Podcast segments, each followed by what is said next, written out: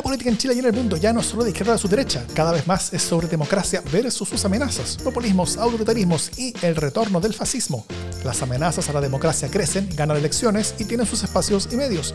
La defensa, promoción y proyección de la democracia debe merecer los suyos. Ese es nuestro objetivo.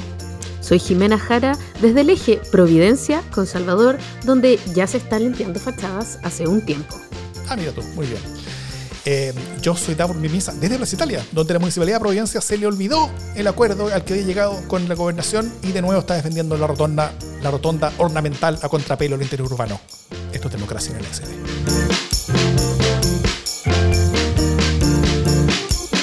¿Cómo está Jimena Jara? ¿Qué tal? Muy bien, estupendamente. ¿Y tú qué tal? Todo muy bien han sido días acontecidos en, todas estas cosas. Hay muchas cosas pasando y también estamos entrando, por segundo capítulo consecutivo, entrando como que justo cuando están pasando las noticias, entonces hay muchas cosas que no vamos a poder tocar porque van a estar ocurriendo mientras hablemos o pocas horas después.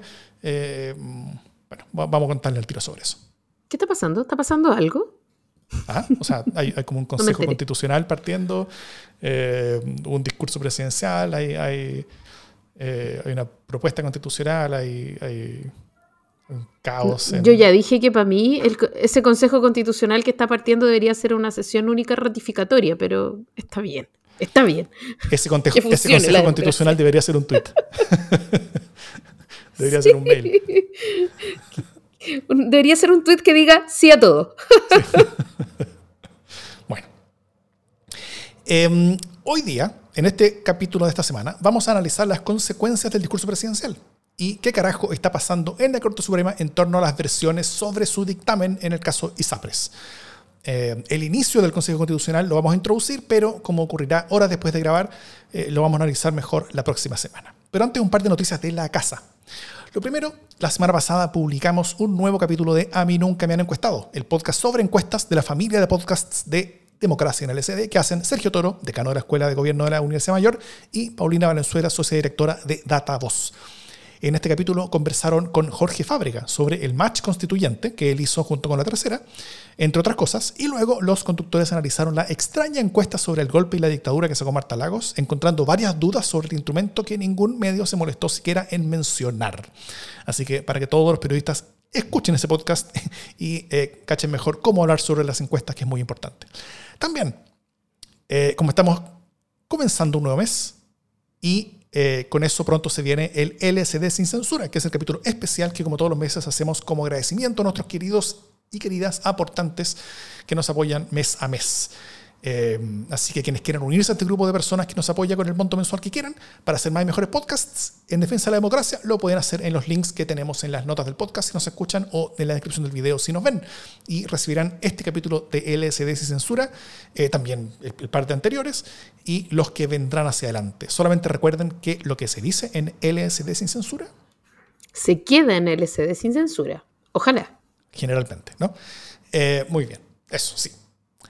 Y eh, ah, y una de las cosas, por ejemplo, que se hacen con esto, esto que, quienes nos aportan hacen posible, es este proyecto del cual les contamos la semana pasada eh, al final del programa sobre los 50 años. ¿O no, Jimena Jara? ¿En qué va eso?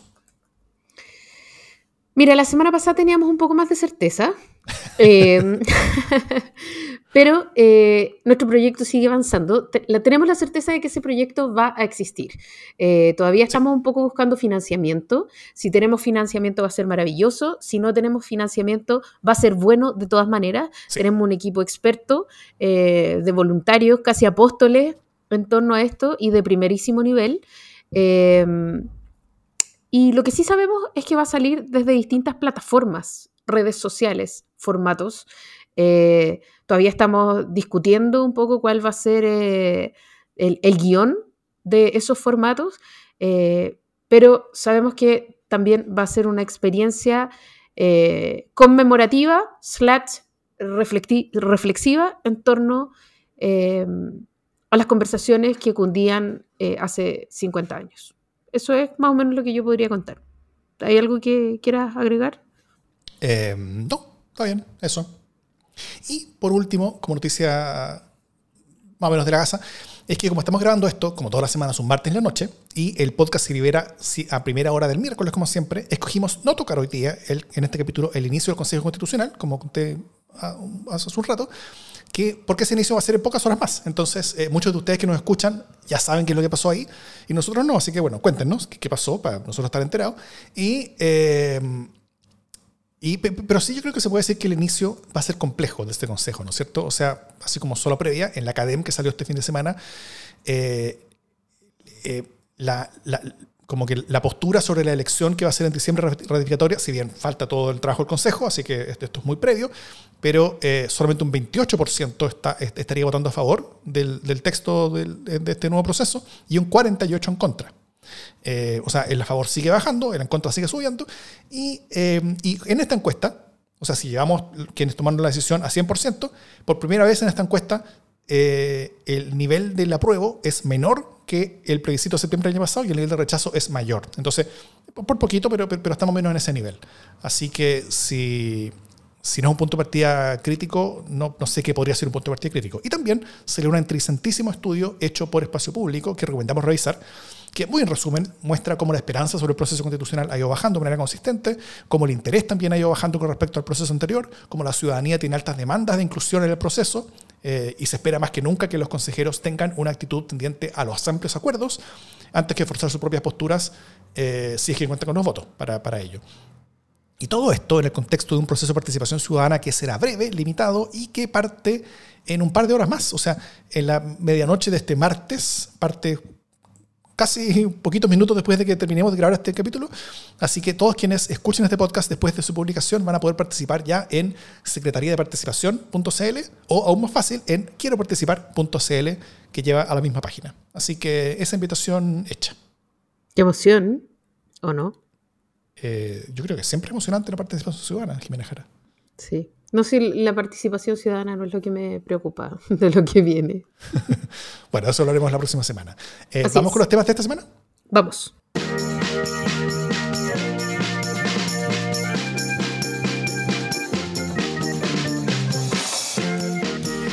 Bueno, el discurso presidencial de la semana pasada fue de 3 horas y 37 minutos. Batió el récord desde el retorno a la democracia que lo tenía Patricio Elwin, eh, si no me equivoco, en 1993.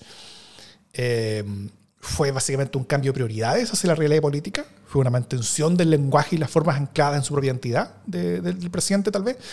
Eh, uno podría decir que fue el discurso de los carabineros gratuitos y de calidad para todos y todas, se, se, podría decir. y ya estamos viendo las primeras consecuencias del discurso. Pero antes de las consecuencias, Jimena Jara fue la responsable de liderar el equipo que elaboró esos discursos en el gobierno de Bachelet 2 y también fue parte de ese equipo en Bachelet 1, así que es una de las personas de todo Chile que más sabe sobre estos discursos presidenciales. Eh, ya en el último LSD Sin Censura hizo una clase sobre cómo se hacen los discursos presidenciales. Así que no podemos sino comenzar este programa preguntándote, Jimé, tu análisis sobre el contenido y las formas. Algo, tal vez hubo una columna muy buena, Jimena Jara, al respecto en, en El País, eh, que todos están muy invitados a leer también. Así que, ¿cómo viste tú el discurso, Jimé? Mira, hoy día justamente me tocó hacer una clase bien bonita en la universidad. Yo hago clases de comunicación política eh, a, la escuela de en la, en la Facultad de Gobierno de la Chile. Eh, y hoy día la clase fue el análisis de la cuenta pública. Entonces, lo que hicimos fue un poco tratar de, de encontrar las ideas fuerza a lo largo de distintas partes, ¿cierto? Nos dividimos, entonces lo que te puedo decir es que sí, hubo harto de carabinero gratuito de calidad, harto gesto, ¿no? Pucha que le agradezco a las Fuerzas Armadas, pero eh, si yo tuviera que decir como dos cosas eh, sobre el discurso, la primera es que eh, me sigue pareciendo que era extremadamente largo. O sea, y creo que eso no es una ventaja. Mm. Creo que pude, pude, haber tenido un punto de deliberación eh, en el poder mostrar eh, lo que se ha hecho para contrarrestar esta idea de que no se ha hecho eh, nada en un año, ¿no? Que es como el comodín que se ha dicho, como, bueno, ¿dónde han, dónde han estado durante este año? Em, entonces, para contrarrestar eso se hace una cuenta pública que se busca contundente, pero no necesariamente contundente es sinónimo de larguísima. Eh, de hecho, si logra sintetizarla, cuando la persona logra verte durante 20 minutos, esos 20 minutos te cunden más que 20 minutos en una cuenta de, dos horas y, de 3 horas y media. Eh, pero además de larga, me parece que sí logró tener un hilo conductor. y ese hilo tenía que ver con juntémonos con el acuerdo, ¿no? El acuerdo está al principio, el acuerdo está al final y ese acuerdo está amparado en la idea de la patria eh, común, que es un, o sea, cuando, cuando el presidente Boric abre eh, su cuenta pública, él dice, oye, qué emocionante escuchar el, que, cantemos todos el himno, ¿no? Entonces alude un poco a un símbolo patrio, que no ha estado desprovisto de polémica en el último tiempo, eh, tiene un pin de banderita chilena, en su solapa, eh, y no es de patriotero. Eh, él empieza a hablar de cómo él representa a, todo un espectro de chilenos y chilenas, ¿cierto? Un Chile diverso de alguna manera. Eh, y ese Chile diverso tiene necesidad de respuestas, tiene necesidades de pegarse un salto, eh, y para pegarse ese salto nadie se puede llevar la democracia a la casa, ¿no? Él parte con una reflexión eh, autocrítica respecto de lo que ocurre, de lo que ocurrió en el proceso constituyente anterior, eh, diciendo, claro, elegimos más democracia y no menos democracia, pero de alguna manera nos llevamos la pelota para la casa, fuimos sectarios o, no pedimos suficiente, no fuimos suficientemente claros en el solicitar acuerdos, una cosa así. Eh, y entonces hoy día es el minuto de los acuerdos, ¿no? Y a lo largo de todo el discurso, él hace eh, gestos, varios gestos, no solo a las Fuerzas Armadas y a los carabineros, sino que también eh, a la oposición, a los grupos sindicales, a los empresarios, y cada vez que él nombra reformas que han sido relevantes, él nombra a todos los, a todos los sectores que han permitido que, que esas medidas ocurran, ¿no? Entonces me parece súper claro que ese es, el, ese es el hilo que lleva eh, el discurso. Y hacia el final, él vuelve a hablar de la patria. Al final, al final, ¿no? Entonces dice la patria eh, no, es, em, no es patrimonio de algunos, ¿no? Con lo cual, de nuevo, saca su tajada eh, y, contradice esta idea de los patriotas como gente de, la alt-right y la reivindica como una patria de mucha gente, también una patria de izquierda, pero con sus propios símbolos, o sea, con, con sus mismos símbolos, ¿no? Eh, y esto a mí me parece súper interesante, cómo usa esta idea de la patria eh, para meter dentro de esa idea la necesidad de convivir eh, en diversidad, de no llevarse la patria para la casa ni la democracia para la casa, y para convocar a ratos críticamente, confrontando a la al, digamos, al, rival, al justo rival, eh, para llegar a grandes acuerdos. ¿no? Y esto como me parece que es bastante más claro en torno a la reforma tributaria, mm. eh, que ahí yo creo, eh, digamos, en una vuelta más, quiero entrar en eso de la reforma tributaria, pero, pero me parece que ese es el, como el, paraguas bajo el cual se, mueve este discurso, ¿no? y es bastante claro. Sí, ¿no es cierto? Hubo reconocimiento con el anterior, harto, hubo mayor humildad en torno al rol y la acción propia. Eso creo que es bien destacable y bien como, como eh, potente en cuanto a la forma. Eh, se asumieron las derrotas electorales de los últimos meses, que fueron hartas, o sea, creo que ningún gobierno eh, en la memoria reciente y no tan reciente tampoco ha, ha, tenido tantas, tantas contiendas electorales durante su gobierno y, y, menos aún la ha perdido todas. la, nota, la, nota buscada fue más o menos, somos la continuación de lo que vino, con nuestro lenguaje, nuestras prioridades en adaptación y aportaremos lo que vendrá. O sea, como que con una, con una visión más bien como, como de historia larga que no parte con ellos, lo cual ya, es una distancia bien grande con respecto a, qué es lo que era el mundo de Boric hace, hace no tanto tiempo. Y, y bueno, el, el, presidente general tiene una muy buena entrega en sus intervenciones. Él, él tiene buen delivery. Eh, logra conectarse bien con lo que dice, logra mostrar sinceridad en las bajadas de terreno. Eh, creo que las, las, ejemplificaciones sobre lugares y personas reales que, que, va conociendo en sus caminos y en sus viajes creo que fueron bien honestas y genuinas y, y, creo que funcionaron bastante bien. Y, eso le ayuda a construir el discurso. Pero, pero tal como tú dices, Jive, la, gran extensión de ese discurso creo que deja en claro el volumen de cosas que se están haciendo, por un lado. O sea, eh, como que parece que, que no dejó nada sin decir, lo cual lo cual concuerdo contigo que es más un problema que, una, que, un, beneficio, eh, no solamente encontró la, eh, o, demostró la fuerza y energía de su propio gobierno, sino también la fuerza y energía que tiene el Estado, ¿no es cierto? Con, con, todos sus brazos de acción, de todas las cosas que el Estado está haciendo en todo Chile, y que son muchas cosas, efectivamente muchas veces no las vemos. Entonces fue una oportunidad para que conociéramos más, eh, mejor tal vez de lo que habíamos conocido antes, la, el, el rango de cosas en las cuales el Estado va avanzando. Es, es un avance que trasciende los gobiernos y, son cosas que, que, se hacen y que funcionan.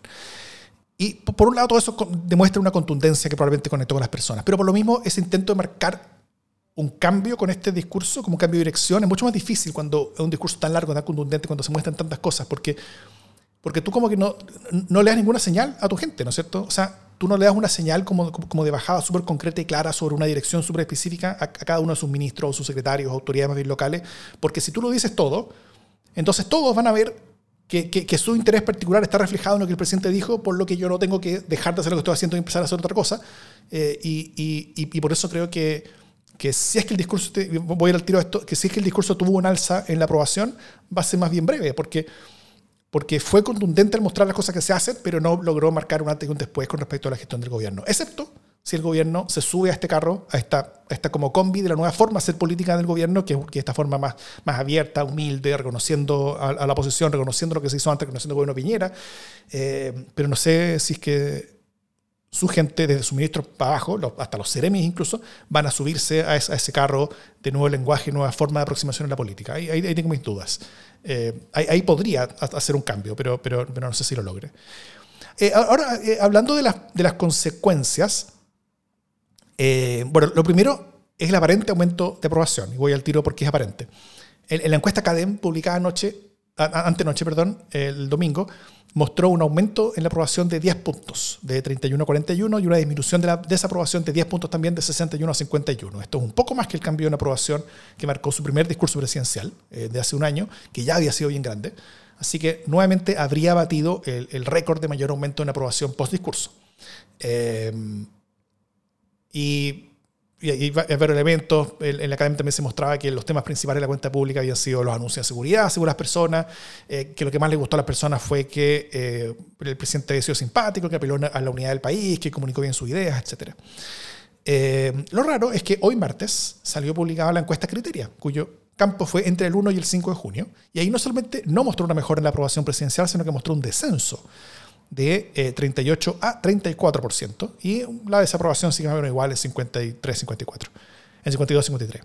Entonces, es, esa discrepancia probablemente va a ser tema en el próximo A mí nunca me han encuestado, que vamos a hacer esta semana también. Así que eh, esa discusión se viene para que sigan al podcast y, escuchen qué es lo que pasó ahí. Me imagino que ya todos lo escuchan y todos lo siguen, así que este es un aviso que no debería ni, darle siquiera, pero bueno.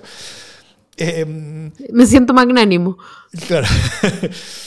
Eh, pero bueno, si es que hubo un alza, la pregunta importante acá sería cuánto a orar. Eh, si el año pasado duró como tres semanas, en tres semanas los números ya volvían a estar como antes del discurso, eh, y en cinco semanas ya estaban peor que antes del discurso, la, pregunta sería ¿qué, qué pasaría ahora? ¿Qué, qué em, ¿Cómo ves tú esto? ¿Tú, tú, tú, tú, sientes que puede haber, puede, haber, puede haber habido un alza? algo que, o, algo que quedó en la duda después de Criteria. ¿Por qué pudo haber habido un alza y, o por qué no? No sé cómo, cómo tú. O, qué otro tipo de consecuencias tú estás viendo este discurso con respecto a la política del gobierno. Antes de entrar a la reforma tributaria, que, hay que hacer ese foco después. Yo creo que puede haber una valoración positiva de que él eh, haya hablado y que haya sido bastante claro, sobre todo en la cadena nacional, ¿ah? no, en, no mm. en esta cuestión eterna de la mañana, porque tengo yo la impresión de que uno, o sea, es imposible casi, a menos que uno sea un yonki la cuestión como yo, eh, que, básicamente estuvo inmovilizada entre las 11 de la mañana y las 3 y tanto, eh, es mucho tiempo, la gente entra y sale del discurso. No sé si es suficiente como para cambiar eh, una percepción o, aumentar la aprobación, ¿cierto? Creo, tengo yo tiendo a creer que es más la cadena televisiva lo que permite valorar que se explique con, claridad y con transparencia eh, algunos de los logros y, por dónde se va a ir, ¿cierto? Se muestra una hoja de ruta. Mm. Pero yo tengo la impresión eh, de que si es que hubo una valoración positiva, esa valoración positiva es respecto del discurso y respecto de ese hecho. Me cayó bien, habló bien, eh, fue claro, sí, me parece que bien, pero no creo que alcance a ser mucho más que eso. Em, y en eso estoy con la criteria. o sea, como eh, no sé si tiene mucho sentido entender que todos los bonos subieron a partir de un solo discurso. Me gustaría porque me dedico a eso. Em, creo que lo que pueden hacer los discursos es que en sucesivos discursos ayuden a allanar em, acciones políticas, a explicarlas y eso sí genere una aprobación sostenida. Eh, pero es difícil pensar que un único episodio discursivo pueda cambiarlo todo. Mm. Sí, de hecho, si es que hubo un alza, bueno, por, las razones que dije antes, sería yo creo que breve, porque, porque no está marcando un, cambio grande, como de líneas nuevas, no, no priorizó, al final el, priorizar es, sacar cosas eh, y, escoger qué cosas no decir, acá yo creo que no se escogió dejar afuera prácticamente nada. Eh, y si es que esta forma de hacer política logra, que, es mucho más inclusiva, dialogante, abierta, humilde, logra traspasarse al resto del gobierno, podría generar un cambio que podría ser positivo para el gobierno en el, mediano plazo. Pero pasando un par de horas después del discurso, eh, fue publicada una entrevista del de, senador Ladorre, presidente de Revolución Democrática, donde él trató de hacer la diferencia con el gobierno de Bachelet diciendo que este gobierno, el de Boric, no había renunciado a nada a diferencia del de Bachelet, que renunció básicamente a todo, según él, eh, lo que además de ser patentemente falso, o sea, como que le falta renunciar a sus calzoncillos y pegarse en pelota, eh, terminó siendo una demostración, yo creo que eh, de exactamente la línea contraria a la que propuso el presidente en su discurso en torno a la generosidad con lo que vino antes y lo que, lo que viene después, y la humildad con lo que, en lo que se hace ahora. Entonces, si es que ese nivel de aprendizaje dentro del oficialismo, yo creo que el alza en la encuesta del presidente sí que existe, le va a durar unas pocas semanas nomás. Em, y, la otra cosa, sí, de Tenka, es que entremos al, tema. No, yo necesito, espérate, espérate, es que yo necesito hablar de la torre porque encuentro que es un, o sea, merece pastelazo casi, porque el, el presidente toma una línea de trabajo. Eh, esa línea de trabajo es eh, juntémonos, o sea, tratemos de juntar eh, los mundos socialdemócrata y frente amplista, ¿cierto? Y la figura que es capaz de articular esos dos mundos es precisamente eh, Michelle Bachelet. Entonces, eh, claro, él después dice, oye, tomaron mal mi cuña. Mira, todo es posible, eh, pero que hay un desacierto ahí, sin duda lo hay. O sea, cuando uno dice, no, no, no, aquí no se quiere renunciar, pero ¿por qué, ¿por qué mencionas a Bachelet siquiera? O sea, como si te ponen una comparación, en la pregunta uno debería decir, yo no quiero comparar. Simplemente quiero decir que en este caso se trata de esto, no, como, no a diferencia de que es como totalmente gratuito eh, y que pone al presidente en una posición incómoda de tener que explicar, de tener que quitar el piso, ¿cierto? Eh, de todas maneras, yo creo que el presidente sí llamó a, sus huestes y les explicó eh, que no se estaba renunciando a los principios pero que sí era sumamente a propósito también de esta idea de la patria, ¿no? Que era necesario reordenar las prioridades y se mandó una buena cuña al respecto. Lo que pasa es que como el discurso era tan largo, nadie lo registra, pero eh, la cuña era eh, algo así como las prioridades eh, de las las prioridades de la gente o las prioridades de las prioridades de la ciudadanía son las prioridades del gobierno. O sea, no podemos en el fondo desacoplarnos de cuáles son las prioridades de la gente aquí.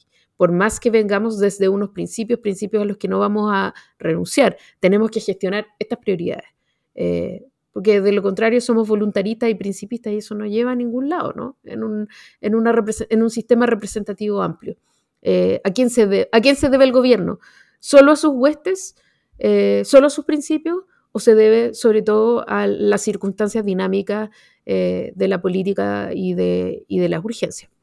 Esa es una cuestión que me parece que, que él deja bastante clara eh, y también les da bastante espacio, bueno, le da espacio a todo en este discurso, pero, pero también le da bastante espacio a los temas que son relevantes eh, para el mundo frente amplista, ¿no? Se demora harto en hablar de mujeres, en hablar de medio ambiente, en hablar de diversidad, en hablar de salud mental, o sea, todos estos temas que él traía en su propio programa, que le eran propios, no es que los dejó votados, también los atendió eh, con cuidado en el discurso. Sí bueno, e-, esta frase de, presidente de todo y todas no es maladí, o sea, eh, no, es, no, es, no, es, una cosa propagandística nomás, es algo que, que, tiene consecuencias políticas. Y, esas consecuencias políticas muchas veces eh, son, son unas que, que, que, las coaliciones que sigan un presidente o presidenta están menos dispuestas a seguir que el propio presidente o presidenta. Eso es algo que, también sufrió Piñera muchas veces. Em, bueno, en, lo último en este tema, la otra cosa que se puede decir del discurso es, lo complejo que quedó la gente legislativa, ¿no es cierto? Y, lo clave del rol que va a tener el ministro Marcelo en lo que viene. Porque una de las cosas más notorias fue cómo se condicionaron muchos proyectos y avances a la aprobación de la reforma tributaria, por ejemplo. Eh, por ejemplo, la, la, la, la sala, la sala universal, la reducción de listas de espera hospitalaria, el pago de la deuda histórica de los profesores, la condonación del CAE, la creación de un Sistema Nacional de Cuidados, los centros de violencia sexual en regiones, los aumentos de recursos para seguridad pública, los incentivos a la productividad. Ahora después Marcel incluso sumó a eso el aumento de la pensión garantizada universal y el aumento en el per cápita de salud primaria. Eh, pero restó la condonación al CAE, como que contradijo el presidente en eso. Eh, con esto Marcel queda en una posición de alta importancia, pero también de alto riesgo, ¿no es cierto? Ya que ahora la reforma tributaria que tiene a cargo es clave para todo lo demás. Eh, pero también queda empoderado para, mientras tanto, poder decir que no a todas las cosas que no sean prioritarias en este sentido. Eh, en, en, el entendido que sin reforma tributaria no se van a poder hacer muchas cosas. Y lo último clave es que el nuevo proyecto de reforma tributaria se va a presentar ahora en julio, intentando lograr dos tercios de apoyo en el Senado, porque va a ser el mismo proyecto, básicamente. Es, es, es, es una reposición, no un proyecto nuevo, porque por un proyecto nuevo tendrían que esperar hasta el próximo año. Porque después de rechazado un proyecto, hay que esperar un año para presentarlo nuevo. Pero uno puede presentar una, una, una petición de reposición a, a, la. Eh, para lo cual a, la Cámara distinta que, de la cual lo rechazó, pero, pero esa Cámara distinta tiene que aprobarlo por dos tercios eh, para que sí sea repuesto. El problema es que la oposición no quiere ese proyecto de reforma tributaria que, ya se rechazó, eh, no, lo, no, lo, no, lo, aprobarían. Entonces, el, el, gobierno tiene que hacer la cosa prácticamente imposible de negociar un proyecto que la oposición no quiere, prometerle a la oposición cambios a, proyectos que la oposición va a tener que creerle nomás al gobierno de que los va a hacer después de presentado, porque tiene que presentar el mismo proyecto letra por letra. Eh, y, eh, y para eso conseguir un número de votos que va a ser de dos tercios, o sea, es eh, conseguir dos tercios parece titánico. El oficialismo necesita 33 senadores para eso, tiene 17. Sumando la DCA independiente y hasta demócrata llega a 25. Necesita a 8 que sean o de Bópoli, RN y la UDI, eh, o, o, el republicano incluso. así que la, la, la, situación es bien, es bien compleja, ¿no es cierto? Y sobre todo si es que asoció el propio presidente varios proyectos que la derecha no quiere definitivamente, como la condonación al CAE, como, eh, como la que, que, lo sacó Marcel, pero igual el pago de la, deuda, histórica de profesores, por ejemplo, ese tipo de cosas que por, que por un lado son más raras porque son gastos puntuales, y siento que la reforma tributaria se supone que cambia el ingreso permanente, eh, pero, pero son cosas que la derecha no quiere. Y varias cosas más tampoco quiere la, quiere la derecha, y, eh, y, le están intentando dar el voto para un proyecto que financiaría cosas que no quieren. Eh, es, muy complejo, muy difícil. ¿Cómo, cómo, cómo ves tú esto, esta decisión política finalmente que hace el presidente para, para asociar básicamente la consolidación de las cosas que él quiere en torno a la aprobación de una reforma tributaria en estas condiciones tan desfavorables para el gobierno? Yo creo que él toma una opción que es bien osada. Eh, que es como en el contexto de un discurso cuyo tema es el acuerdo, poner en el centro de esos acuerdos o como gran ejemplo de esos acuerdos eh, la reforma tributaria, que la repite a lo largo de todo el discurso, ¿no? Eh, sobre todo en el eje social. Eh, vamos a hacer esto si es que hay una reforma tributaria. Y si es que hay una reforma tributaria, también vamos a poder hacer esto, ¿no? que es una manera de explicar que, em, de explicar a la ciudadanía qué es lo que se puede lograr, ¿cierto? ¿Por qué es importante una reforma tributaria? ¿Por qué no estamos hablando solamente de cuestiones técnicas, sino que de cuestiones que pueden cambiar eh, su realidad material? Por un lado, hay un esfuerzo como de, docencia, de desplegar y de levantar y de, generar expectativas en torno a esto que, que podría ocurrir. Eh, y en ese mismo contexto, creo yo, el intento es repartir los costos. Eh, decir, si no hay reforma tributaria, entonces también la derecha, la oposición, va a tener que explicar por qué estas cosas no van a existir, ¿cierto?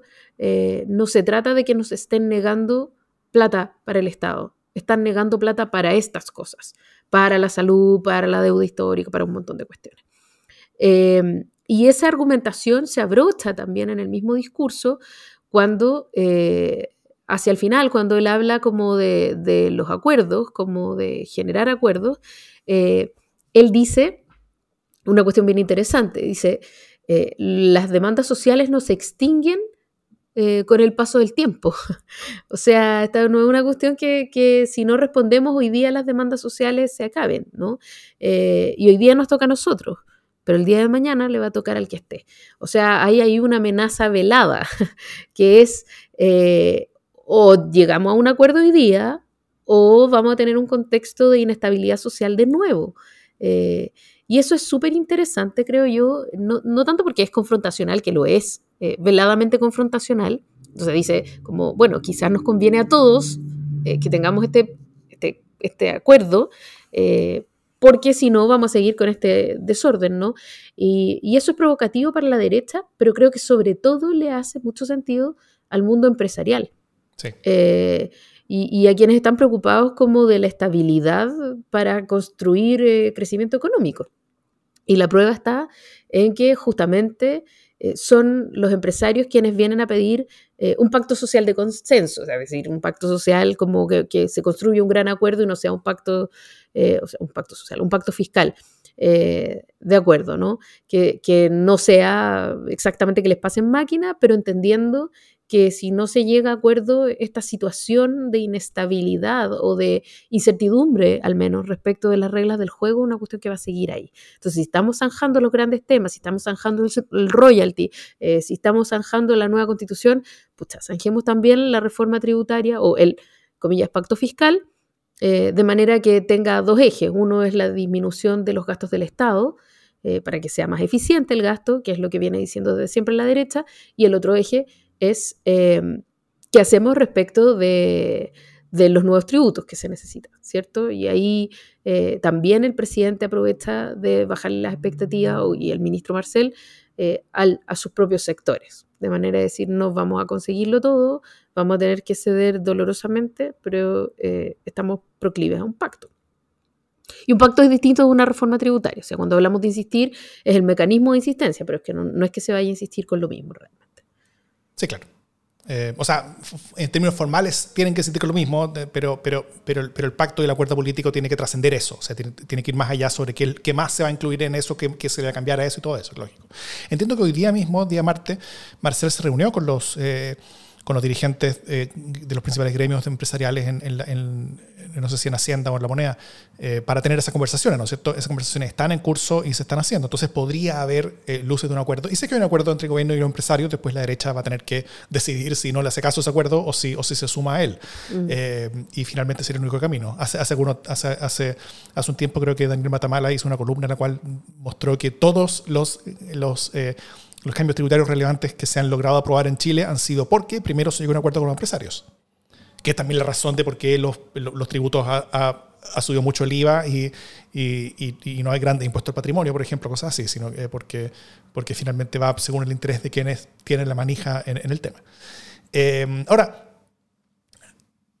esto, esto en todo caso le abre eh, dos grandes riesgos al gobierno, ¿no es cierto? El primero es que si esta nueva reforma tributaria o, pacto fiscal no logra entrar al Congreso con esa eh, enorme nivel de consenso necesario, el gobierno entero se queda prácticamente sin agenda hasta el próximo año, ¿no es cierto? O sea, eh, quedan, quedan eh, a, la, a, la, merced como de un barco sin, sin contenido. Y, y, cuando un gobierno no tiene agenda, es, la oposición la que, la que pone la agenda.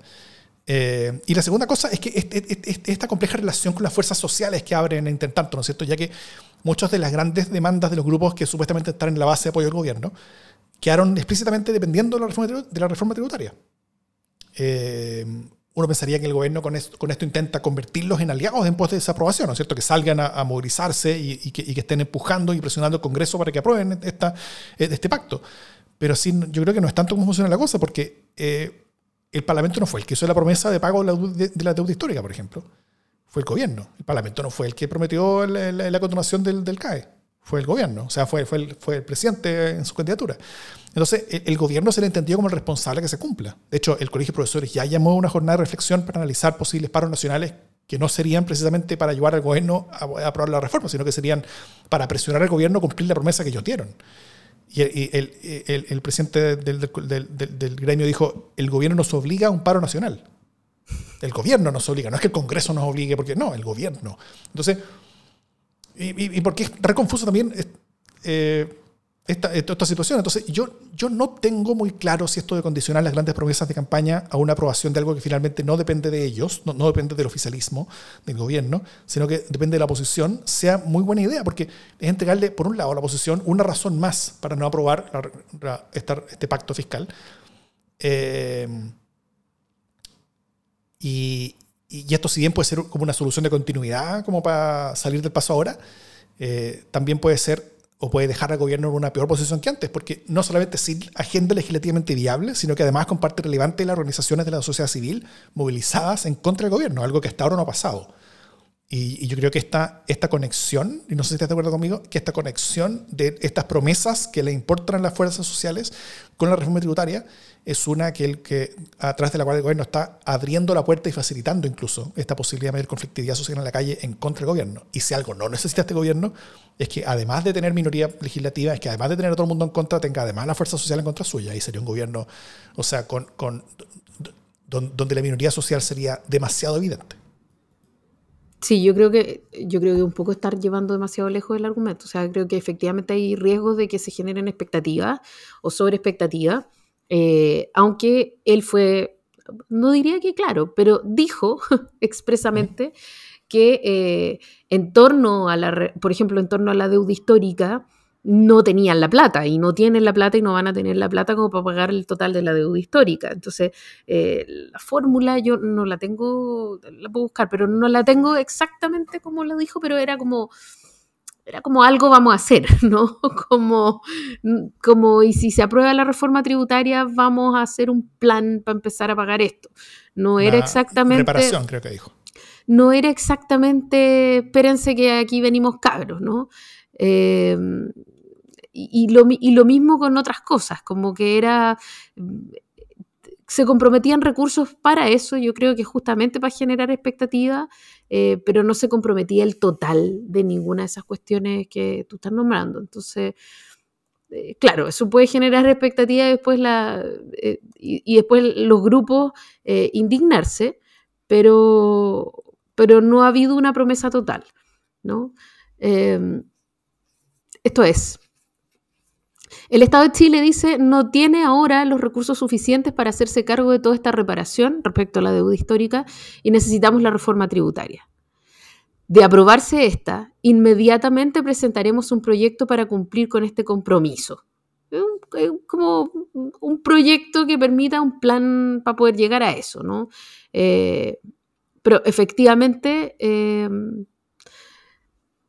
Espera, me estoy revisando la promesa del, CAE también, ¿no? Dice, eh, tenemos otra deuda que saldar, la de quienes cargan con una pesada mochila por haber accedido a la educación superior, terminar con el crédito con aval del Estado, establecer un nuevo sistema de financiamiento.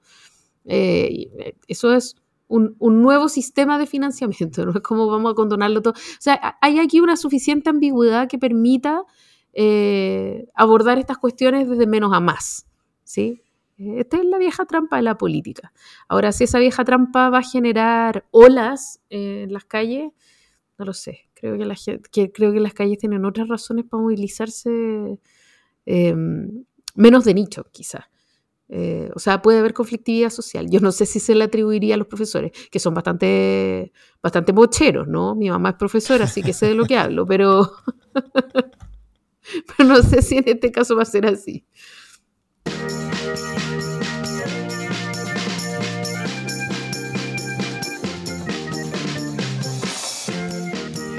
Bueno, y como todo el mundo espera, por supuesto, si que hay conflictividad social, si que hay miles de personas, cientos de miles de personas marchando por afuera de nuestras casas, eh, aquí en Plaza Italia o cerca, o cerca de Plaza Italia, el, primer gran grito, la, primera consigna que sería, eh, sería, por supuesto, queremos el pastelazo de la semana.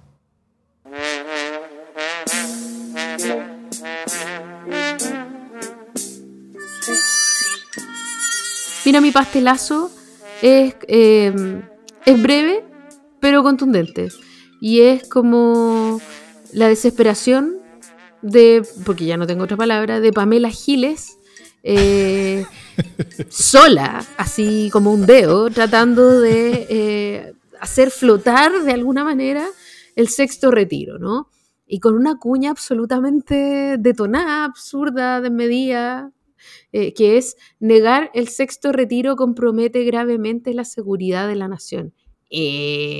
No, Entonces, bueno, ya, el, mensaje era como picada, pero, pero básicamente sin, sin ninguna, sin, ningún piso político, ¿no? Como ya dando gritos de loca. Eh, la mayoría del, Parlamento fue como, no, amiga, amiga, guárdate, amiga, date cuenta, eh, lo cual está muy bien, pero, pero bueno, le consigno igual el pastelito porque se esforzó. muy bien. Bueno, el mío es que Parte diciendo que no, es casualidad que republicanos haya traído de vuelta el pinochetismo como tema central y, la dictadura y el golpe. Mm. Eh, porque así desafían lo que queda de la derecha tradicional a volver a subirse a este carro del, que la derecha había tratado de bajarse por años, ¿no es cierto? O, de alejarse menos un poquito, a riesgo de que esta derecha tradicional quede alienada de parte relevante de su electorado. Y la, derecha, y la derecha tradicional no tiene fácil en eso. O sea, si se vuelven a subir como el carro de, la dictadura y el golpe, eh, nunca van a ser tan pinochetistas como los republicanos. Y les pasaría lo mismo que con la seguridad en, la elección pasada, ¿no es cierto? Donde, donde hablaban sobre seguridad y finalmente los votos se los llevaron quienes hablaban más fuerte, nomás. Eh, y el tema finalmente los, los, desdibujó. Pero si no se suben, corren el riesgo de quedar solos o quedar abajo y, y, no parecen preparados a construir su propio camino o para tener su propio discurso. Eh, por ejemplo, la, la, resurrección del Partido Popular en España parece haber dado un sentido de urgencia a republicanos, en el sentido de si se demoran en matar rápido a la derecha tradicional chilena, esta puede eventualmente revivir y recuperar su hegemonía. Eh, por eso parece ser ahora o nunca. Eh, y, que, y, que, y, que, esta lucha e intentar terminar de matar a esta derecha tradicional sería sin cuartel. Entonces el pastelazo es por el desfile de líderes de Chile Vamos que cayeron en ese juego y han salido para intentar pasar por tan pinochetistas como republicanos, tanto más. O dicho de otra manera, de intentar momificarse. Eh, como la secretaria general de la UDI, María José Hoffman, quien dijo que las barbaridades de Salvador Allende eran equiparables con las, que, con las de la dictadura, y, y, no, po. o sea, no. Eh, o el presidente de la UDI, Javier Macaya, quien dijo que sin Allende no había Pinochet, haciéndose loco con la continuación de esa lógica, que es que sin Pinochet no hay UDI, ni hay Macaya. Eh, así que pastelazo a ellos que revierten el tímido bus de alejamiento que los habían, que habían tomado para distanciarse de la dictadura y que ahora vuelven a ser los gallitos de pelea de Pinochet como si eso les permitiera salvarse de que el republicano los fagocite y los reemplace, en vez de estar ayudando así a republicanos a que eso pase aún más fácil y sea aún más rápido, ya que escogen estar en una cancha que, eh, que es más de republicanos que de ellos. Y finalmente, como nota final, este nivel de odiosidad sobre la dictadura, que suele quedar relegada como la semana del 11, eh, estamos en la primera semana de junio, o sea, los 50 años se vienen brigios, loco. Lo cual justifica nuestro empeño. Así es. Muy bien.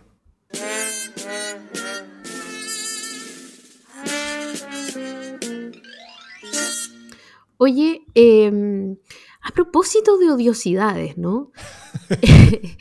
Eh, mira, este es un cagüín que a mí me cuesta como procesar porque creo que tiene demasiados fericuetos, pero vamos a tratar de resumirlo. Tú, por favor, corrígeme cuando yo esté cayendo en inexactitudes, pero voy a tratar de resumirlo de la siguiente manera.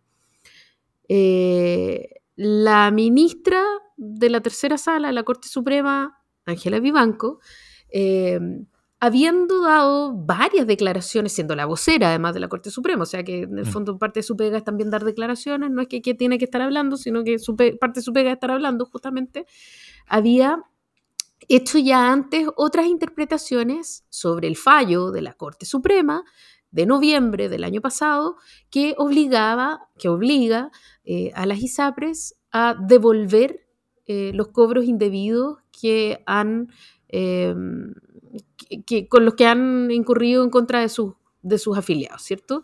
Eh, esta decisión, este supremazo que tiene en vilo básicamente al propio sistema de ISAPRES porque no saben de dónde van a sacar esta plata.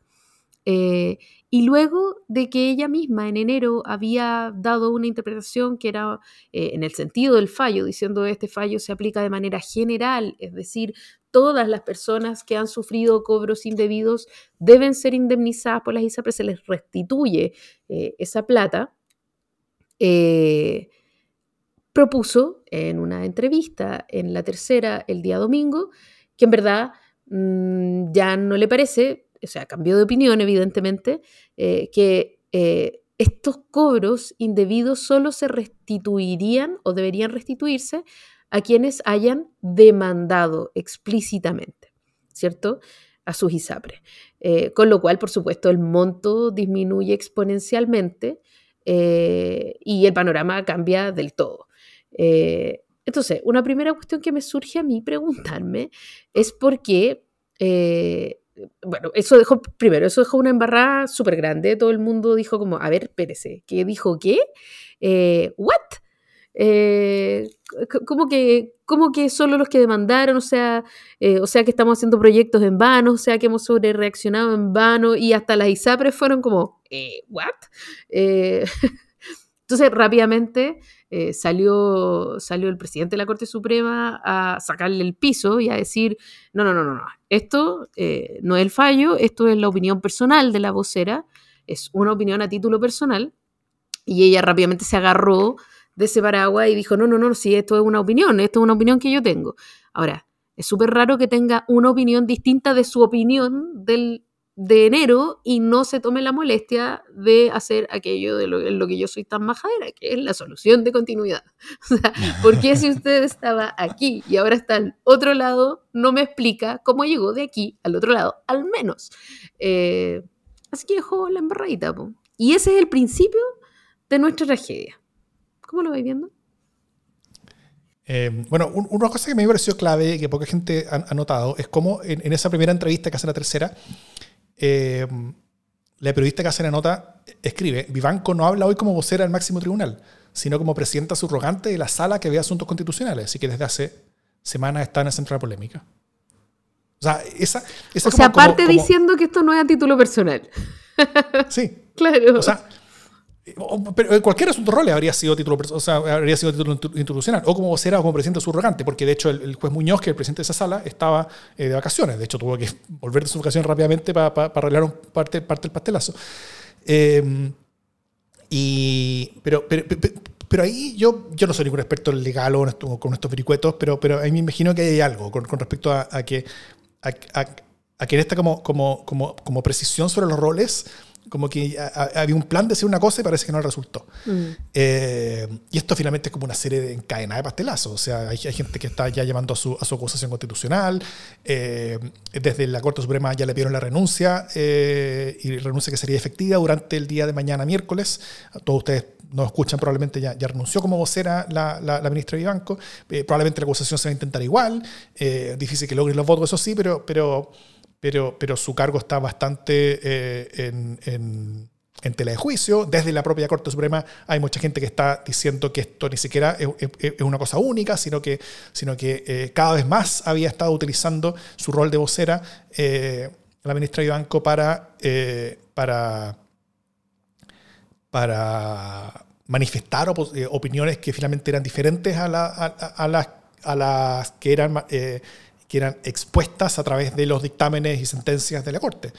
Eh, y eso es, una, es un rol que no debería tener un vocero, claramente. Entonces, bueno, eh, una de las cosas que queda en juicio es si es que el rol de vocero debiera existir, ¿no es cierto? Esta, esta cosa rara que es inventada para, para que la Corte Suprema tenga una especie como de, como de relato con, con, con, un rostro más humano, que, que permita como eh, aumentar un poquito su, su, aprobación, ¿no es cierto?, ciudadana. Eh, cuando las cortes en verdad deberían hablar solamente a través de sus dictámenes, sentencias, resoluciones, qué sé yo, eh, no a través de como, como, como rostros humanizantes que, que, finalmente puedan meter las patas, como, como, como, se, metió, como se metieron ahora con, con mucha fuerza. Y, y, también la otra cosa es, lo problemático en general del rol reformador vía judicial que ha tomado tribunales desde hace ya mucho tiempo y, donde el tema de ISAPRES eh, ha, sido tal vez protagónico en, en, estas cosas, pero no es ni cerca, ni cerca el único. y, y sobre todo concentrado en esta sala de, de, la Corte, atrás del juez Muñoz, donde puede parecer a veces necesario o bueno, positivo incluso, eh, que ante el bloqueo por años en el Parlamento de ciertas cosas que son necesarias, eh, los tribunales tomen un rol que es un rol más activo, más, más, más, proactivo, ¿no es cierto?, eh, a, través de los supremazos, como, como se le ha llamado. Pero esta semana yo creo que es un buen ejemplo sobre por qué ese rol les puede explotar en la cara y cómo eso puede pasar. Eh, es un rol bien, como, como, como, un caso bien de texto con respecto a, a, a, qué puede pasar si no, o sea, si personas que no están en el detalle a hacer políticas públicas se ponen a hacer política pública y finalmente tienen que empezar a responder en el detalle sobre las cosas que hacen y no tienen respuesta porque no son los expertos, no conocen bien el tema eh, y, y no tiene muchas veces todos los elementos eh, en, la mesa y pueden cometer errores de, de, apreciación. Y si no están todos de acuerdo, muy de acuerdo con respecto a lo que están haciendo, les puede quedar bien la grande, porque cambios de criterio como los que demuestran eh, vocerías como esta eh, son unos que tienen consecuencias grandes, o sea, para cientos de miles de personas, para industrias enteras, para el gobierno, para la gente gubernamental, pero un proyecto de ley, para dos proyectos de ley, una reforma constitucional que está ahora en el Congreso. O sea, todo se viene abajo, nadie entiende ni una weá realmente quedó la, quedó la gran cagada eh, y, y, no sé cómo van a salir de, este, de todo esto. Sí, ¿no? O sea, pero mira, aquí hay un tema que igual me parece que, eh, porque estamos en la contingencia, es decir, eh, ¿qué va a pasar con este tema específico? La, lo que yo quiero invitarte a pensar es por qué esto llega a ocurrir de esta manera. ¿no? Que finalmente está el gobierno pidiendo una aclaración respecto del fallo, o sea, eh, Digamos el gobierno, la ISAPRES, parlamentario, todo el mundo. Todo el mundo, todo el mundo. Y está todo aquí centrado, ¿no?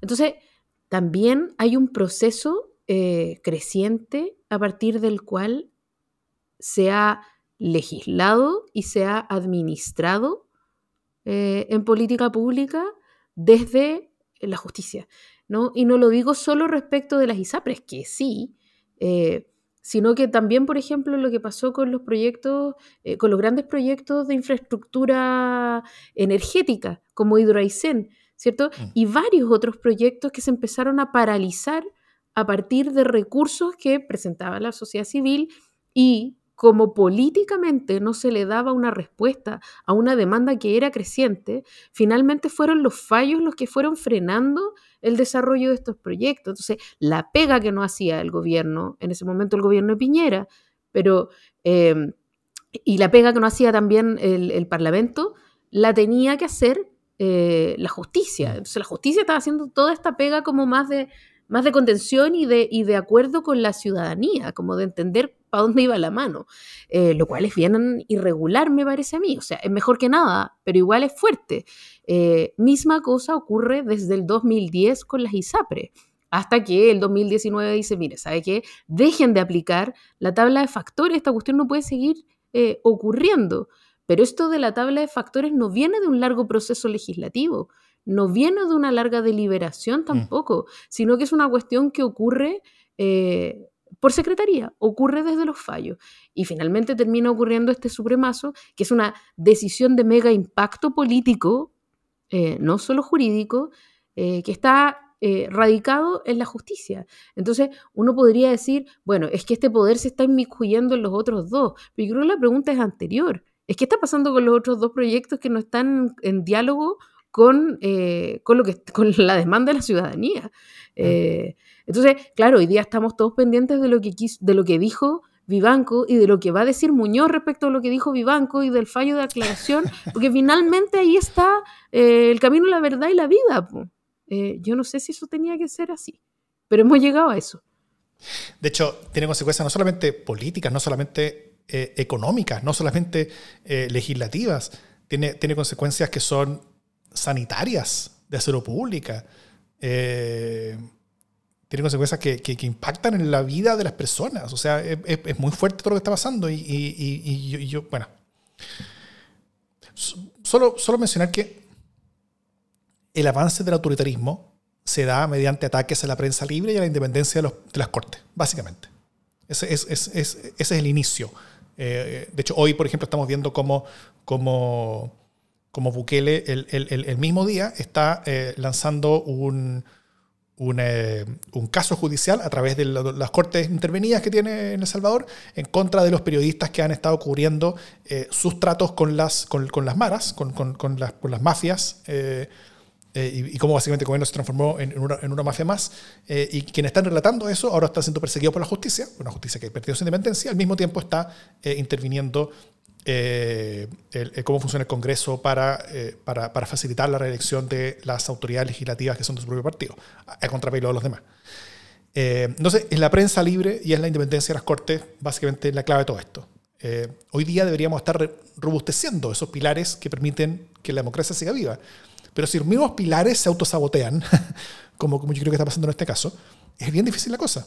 Y esto a hacerle la cosa más fácil a los aspirantes autócratas que están viendo todo esto, yo creo que con algo de tranquilidad y alegría, porque les va a hacer menos pega después, el, dinamitar instituciones que se están dinamitando solas.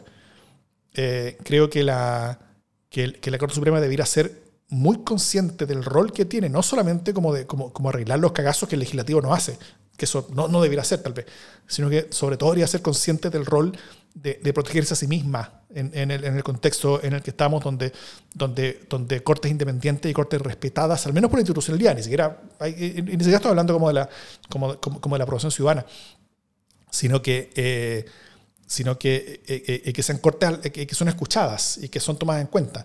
Si es que después de esto, cualquier cosa que llegue a la Suprema, como que ya, pero, pero, ahora en serio, ¿qué es lo que dice el vocero entonces? Ya, esto, lo dice el, dictamen, pero ¿qué dice él? y, así la web va a muy difícil que, que, tengamos algo que, que funcione. Y, y, sin cortes que sean respetables y que, y que, dictámenes valgan menos socialmente, porque finalmente toda esta cuestión es de mentira. O sea, eh, el, el, el, hecho de que le hagamos caso a lo que, a lo que dice una Corte Suprema es un, es un consenso social, es, es, es, es, como un acuerdo tácito al cual como que llegamos todos, pero si decidimos que lo que dicen esos buenos da lo mismo, entonces da lo mismo. Y, y el, y, el, y, el, y el, camino para que el que tenga la fuerza y el poder tenga más fuerza y más poder contra los demás es, es, es, uno el cual depende de que nos dé todo lo mismo, que es lo que dicen este, este, este, estos tipos de, las cortes que hablan desde, desde el, supuestamente desde el derecho. Eh, y, este yo creo que es un, un, paso bien, bien complejo en una decisión que es complicada.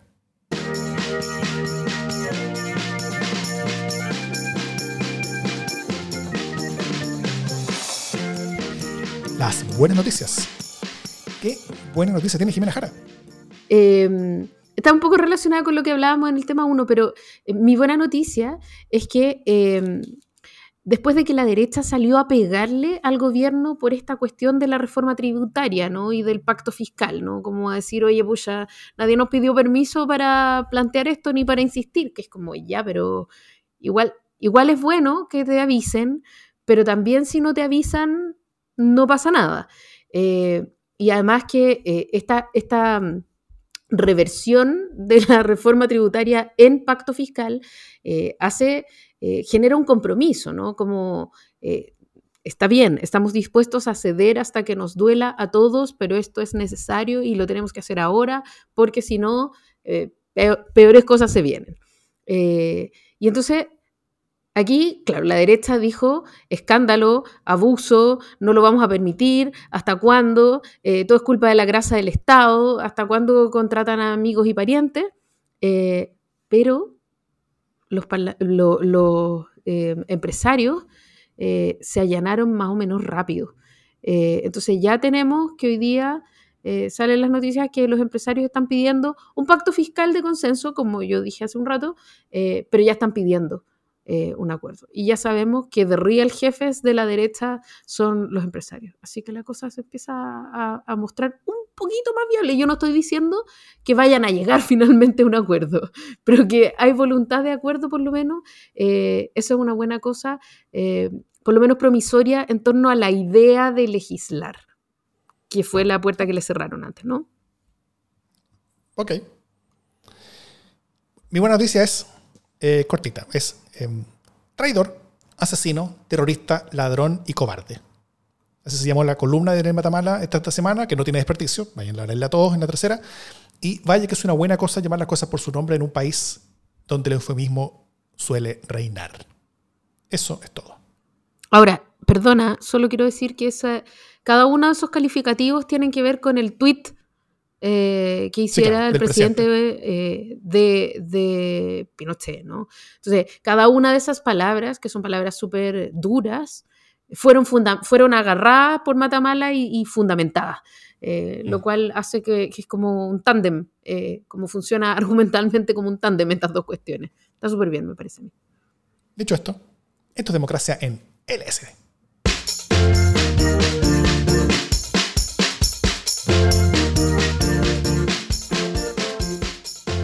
Sigo dudando respecto del proyecto.